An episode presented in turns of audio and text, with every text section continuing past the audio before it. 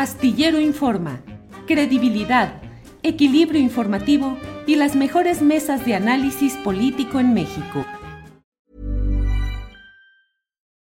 Millions of people have lost weight with personalized plans from Noom, like Evan, who can't stand salads and still lost 50 pounds. Salads generally for most people are the easy button, right? For me, that wasn't an option. I never really was a salad guy. That's just not who I am. But Noom worked for me. Get your personalized plan today at Noom.com. Real Noom user compensated to provide their story. In four weeks, the typical Noom user can expect to lose one to two pounds per week. Individual results may vary. Many of us have those stubborn pounds that seem impossible to lose, no matter how good we eat or how hard we work out. My solution is PlushCare. PlushCare is a leading telehealth provider with doctors who are there for you day and night to partner with you in your weight loss journey. They can prescribe FDA-approved weight loss medications like Wagovi and Zepbound for those who qualify. Plus, they accept most insurance plans. To get started, visit plushcare.com slash weight loss. That's plushcare.com slash weight loss. This is Paige, the co-host of Giggly Squad, and I want to tell you about a company that I've been loving, Olive and June. Olive and June gives you everything that you need for a salon quality manicure in one box. And if you break it down, it really comes out to $2 a manicure, which is absolutely insane. It's also so easy to get salon worthy nails at home with Olive and June. The difference between how your nails used to look when you did them yourself and now with the Manny system is a complete game changer. The best thing about Olive and June too is it's a quick dry, dries in about one minute, lasts for five days, and full coverage in up to one to two coats. Visit oliveandjune.com slash perfect Manny 20 for 20% off your first system. That's oliveandjune.com slash perfect Manny 20 for 20% off your first system. Hi, I'm Daniel, founder of Pretty Litter. Did you know cats tend to hide symptoms of sickness and pain? I learned this the hard way after losing my cat, Gingy. So I created Pretty Litter, a health monitoring litter that helps detect early signs of illness by changing colors, saving you money and potentially your cat's life. Pretty Litter is veterinarian developed, and it's the easiest way to keep tabs on your fur baby's health right at home. Go to prettylitter.com and use code ACAST for 20% off your first order and a free cat toy. Terms and conditions apply. See site for details. ¿Cómo ves el tema de la conferencia de prensa de cuatro horas de Carlos Slim, que generó además incluso acusaciones de algunos segmentos del área obradorista de que dijeron que había una especie de complot de los medios tradicionales o convencionales de no publicar ciertas partes de las declaraciones de Slim que serían favorables a las políticas de López Obrador y que se centraron en otras áreas. Pero en general, ¿qué opinas de lo mucho que dijo Carlos Slim? ¿Qué destacarías, Daniela? Este, híjole, pues de entrada creo que eh, yo partiría de que no espero de algún empresario opiniones o consejos o recetas para el bien común. O sea, en su lógica empresarial, lo que les importa son sus empresas, son sus ganancias, es su plusvalía. Entonces, a partir de eso hay que tomar lo que diga Slim, lo que diga cualquier otro empresario, ¿no? O sea, por más, hablando bien, hablando mal, todo se toma desde esa posición, de que ellos están viendo por ellos, por sus empresas y por sus familias, ¿no?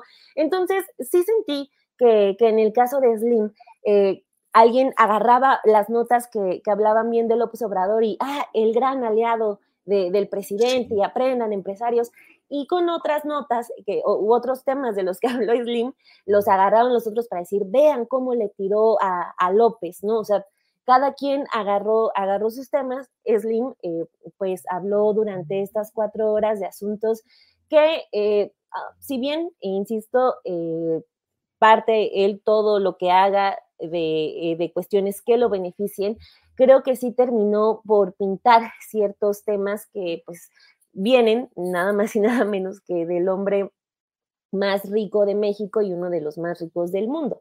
Entonces, eh, yo destacaría, por ejemplo, eh, sus dichos sobre los órganos autónomos. Él en específico se va eh, contra el IFT y ahí tenemos como una prueba de cómo él pone los temas conforme le convengan. Claro que el IFT, por ejemplo, con Enrique Peña Nieto, cuando se estaba aprobando la reforma de telecomunicaciones, que fue muy fuerte y ha sido una de esas reformas del paquete de las famosas reformas estructurales de la que poco se habla, y en la que el IFT resultó ser una oficina realmente obsoleta. Pero pues a él no le fue tan bien, ¿no? Porque sí le, movieron eh, eh, parte del negocio y ahí está. Entonces, no importa que desaparezcan los organismos autónomos, cuando, pues bueno, creo que eso merece una discusión un poco más profunda, sobre todo respecto al INAI. Sé que lo que digo es un poco polémico y me van a cancelar porque la gente ahorita está muy enojada con el INAI, pero eh, sí creo que si viene de un empresario hay que tomarlo con reservas.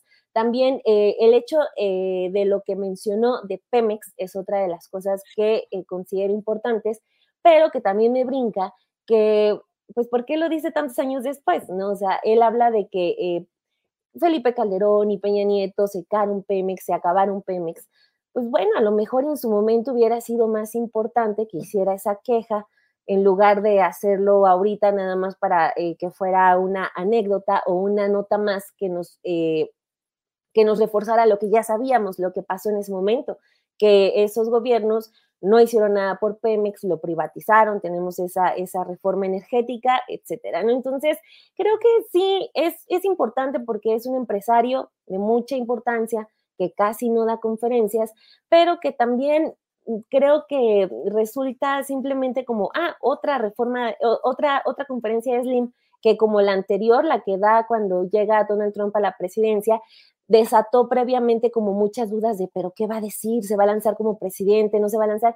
Y al final, pues simplemente comentó sus historias de cómo empezó sus eh, inversiones. En esta ocasión vuelve a hacer lo mismo. Otra vez había previamente muchas dudas sobre lo que iba a decir se refiere otra vez a, cuestiones anecdóticas, entonces creo que por la tardanza y por eh, lo, lo acatado que estuvo, no lo, no lo siento tan profundo, incluso cuando iba a dar, por ejemplo, nota el tema de, de quién le ofreció eh, la candidatura presidencial, que es algo que el presidente López Obrador escribió en su último, en su último libro, el llamado Gracias, pues como que ahí cambió la versión, dijo, no, no, no, a mí no me ofreció Claudia X González ni nadie más eh, la, candidatura, lo dijeron en redes. Entonces ahí como que, bueno, ahí se tambaleó la, la versión del presidente López Obrador, ya no sabemos bien a bien qué pasó. O por ejemplo, de cuando dice, yo voy a decir las cosas que, en las que estoy de acuerdo hasta que se vaya. Pues, pero ¿por qué hasta que se vaya? ¿Por qué no, no en este momento? ¿O va a tardar otra vez otros dos sexenios para decir lo que dijo de Pemex y Calderón. Entonces, sí creo que pues una anécdota más de esta carrera de Slim y ya. Bien, Federico Bonazo, em, Slim, privatizaciones, apoyo a programas neoliberales, económicos con el propio Salinas de Cortari. Eh, te pido tu opinión y también te pido que si la puedes enlazar con lo que está sucediendo en Argentina, con la serie de propuestas de Milei del presidente argentino que está enfrentando una resistencia fuerte en algunos segmentos en los cuales incluso pues se refieren a veces a lo sucedido en México en toda esa etapa de las privatizaciones y el neoliberalismo salvaje. Federico. Sí, un tema muy amplio el que me sugieres, voy a intentar hacer una síntesis. Primero creo, me hago una pregunta como ciudadano, que imagino que se la han hecho varios ¿por qué ahora esta conferencia de Slim? ¿Qué propósito hay detrás? Yo vi en, su gran parte de su conferencia una descarga de responsabilidad ante la sociedad. Yo no soy ese empresario que se hizo eh, justamente eh, al calor de las privatizaciones neoliberales. Ustedes tienen que entender los riesgos de lo que significó invertir yo era un accionista minoritario de Telmex, compramos a Telmex a un precio muy alto, pero después él se contradice porque empieza a mostrar las... Ah, cómo fue aumentando el valor de Pemex, que pasó de cientos de millones de dólares a miles de millones de dólares en dos años. Entonces uno se pregunta algo que creo que ningún reportero le preguntó, ¿cómo es posible que, usted cuando hizo todo este negocio no calculó, no hizo una prospección, no sabía, no, no anticipó?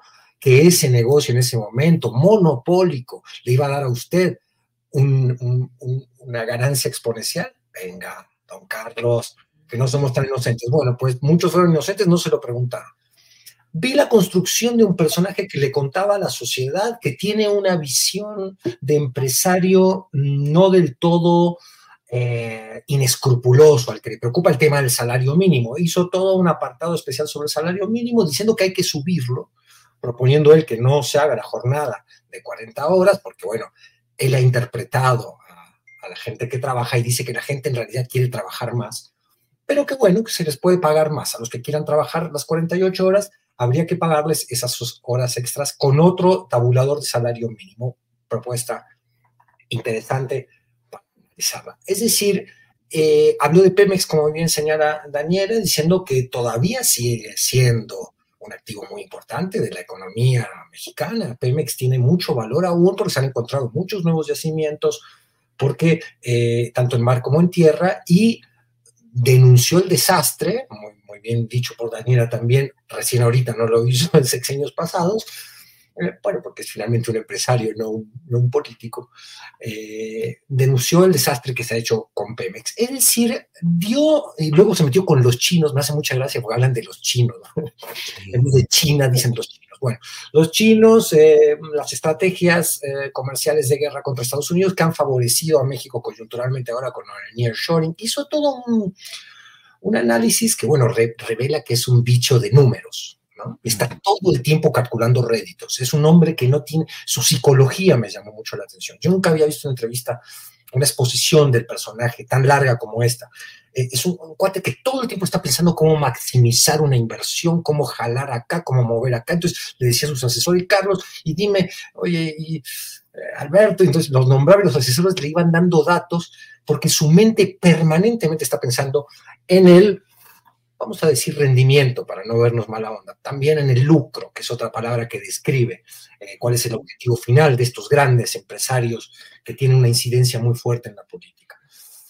Yo, pero, pero luego dijo algo que me llamó mucho la atención, dijo, yo, Carlos Slim, nunca había visto una separación de poderes como la que estamos viendo en este sexenio. Hay un poder judicial que se le planta al Ejecutivo, no como era antes, que el Ejecutivo hacía lo que quería con el Poder Judicial. Y ahí me pregunto, me pregunto, detrás de todas estas cosas, si, el, si, si López Obrador no le dijo en algún momento, oye Carlos, ¿por qué no te haces una entrevista? Porque la verdad es que dijo muchas cosas que dejan bien plantado este sexenio y a este presidente. Esa es una muy importante. Es una visión, un hombre muy pragmático que le planta un hecho y una visión del, del país a todos los Waldenberg y de ahí para abajo que vienen diciendo que la democracia está en peligro, que la separación de poderes republicana está en peligro. Es una entrevista interesante y, y súper breve para relacionarlo con... Oye. ¿o sí. quieres que dejemos lo de Argentina para el siguiente turno? Sale, órale. Arturo Cano, eh, gracias Federico. Arturo, pues ya está la convocatoria para este domingo 18 de febrero, la marcha por la democracia. Dicen, perdón, ya no va a ser marcha, va a ser concentración directa en el Zócalo. Ya están manejando la, eh, la etiqueta de directo al Zócalo y dicen que va a haber manifestaciones en unas 100 ciudades del país. ¿Cómo ves, pues, uh, ese hecho? Y luego que Claudia Sheinbaum dice, pues yo el mismo domingo voy a hacer mi registro ante el INE y voy a dar a conocer los puntos principales de mi proyecto de nación. Arturo. Pues como dijiste en tu columna, Julio, eh, no quiso Claudia Sheinbaum dejarle el espacio libre en términos de los medios de comunicación, de lo que informativamente se pueda dar este domingo, a la marcha eh, rosa, que pues yo no, yo no sé, van a tener dificultades para mantenerla en, en términos, eh, en los términos que ha dicho que va a ser de, es en defensa de la democracia, no tiene nada que ver con Xochitl, porque pues Xochitl Gálvez ha ido eh, pues adoptando los símbolos de esta llamada marea rosa, eh, y, también los grupos que a través de estos expresan que en general se trata de desdoblamientos de los mismos partidos políticos o, de fuerzas que están muy imbricadas con, los partidos políticos que apoyan a, a Xochitl Galvez, pues nos van a dar otra dosis de las eh, movilizaciones que ya hemos visto por fortuna eh, algo aprendieron y no repetirán el error de poner como orador a alguien como Beatriz Pajés, será solamente eh, Lorenzo Córdoba, que desde mi punto de vista hará un discurso pues un tanto previsible, porque ya sabemos cuáles son las eh, grandes líneas que han manejado Lorenzo Córdoba y, personajes que le son afines, ¿no? Es, este grupo que, que se comenzó a, armar en el ámbito electoral, específicamente alrededor de José Waldenberg, eh, pues ya eh, cada vez está más eh, decantado hacia la oposición abierta y menos a este papel de árbitros imparciales que alguna vez jugaron. Entonces, pues yo creo que tendrán ahora, gracias a Slim, pues otra, otra herramienta. Podrán decir que el poder económico está ya eh, cargado hacia la, hacia la 4T, porque esa es una lectura que yo he visto poco acerca de la conferencia de Slim para meter mi cuchara todavía en ese, en ese tema. Hay una frase que me llamó mucho la atención de Carlos Slim cuando dice, este gobierno, el de López Obrador, eh, fue de transición. Así. Ah, Ojalá el gobierno que siga sea de consolidación pues eh, solamente con muchas ganas de torcer esta frase podría pensarse que estaba hablando de Xochitl Galvez. Para mí fue muy claro que, que, quizá en esa frase este, está encerrado el sentido de toda la larga conferencia que dio eh, Carlos Slim. Bien, Arturo, gracias. Daniela, perdón, ¿algo, Federico? No, no, no, que interesante el apunte de, Arturo que, que, responde un poco de mi pregunta, ¿por qué ahorita esta conferencia? Daniela, sobre... No, sería en ese sentido, Julio, como el último clavito en, ese, en esa cajita donde meterán a la Xochilita una vez que pase la campaña, me refiero a la muñequita, pues, que, inventaron.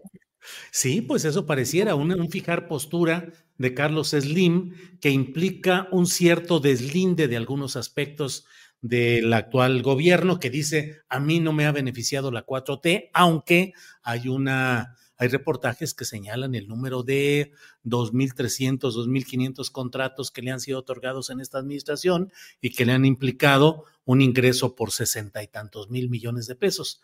Pero eso y también pues colocarse en la continuidad que ha sido el sello de, de Carlos Slim, Salinas, Cedillo, Fox, Calderón, Peña Nieto y López Obrador y quien venga, ese capital sigue, sigue ganando, ganando y ganando.